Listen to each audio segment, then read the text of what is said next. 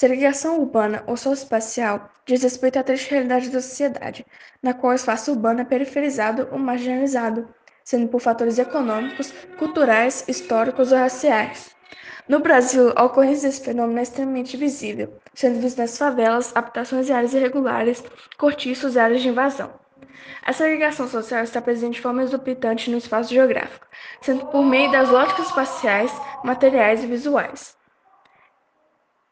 Em cidades como Belo Horizonte, Rio de Janeiro e São Paulo, o fenômeno é visto com mais frequência, como em divisões entre as favelas e as condôminas. Essas características são facilmente vistas no viaduto B em Belo Horizonte, que liga a Avenida Dom Pedro II ao centro da cidade, na qual as diferenças visuais entre um lado e o outro são tão visíveis que causam um choque realístico em quem passa por perto, percebendo que, do lado direito, uma realidade mais humilde é vista, enquanto do lado esquerdo, os prédios luxuosos e as lojas do centro. Na favela Dona Marta, ao lado do bairro Botafogo, do lado de Copacabana, são exemplos de diferença.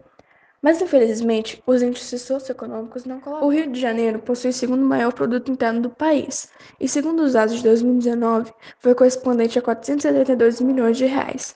Porém, a desigualdade social torna esse número totalmente... Em termos de desigualdade social e humano, a Cidade Maravilhosa é o 45º lugar no Índice de Desenvolvimento Humano do Brasil. O Índice de Progresso Social diz muito sobre o problema do. Criado na Universidade de Harvard e no MIT, o estudo aponta que o Rio de Janeiro está em 60,7 em uma escala de 0 a 100. Entretanto, esse número reflete na desigualdade.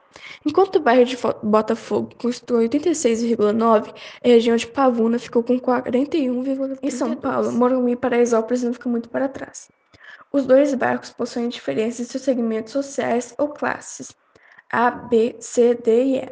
Na comunidade, se tem mil habitantes por hectare e no Morumbi, 30 habitantes por hectare. Hoje, Paraisópolis é a segunda maior favela de São Paulo. E nela, 75% das pessoas não têm acesso à rede de esgoto, e apenas metade das ruas são asfaltadas.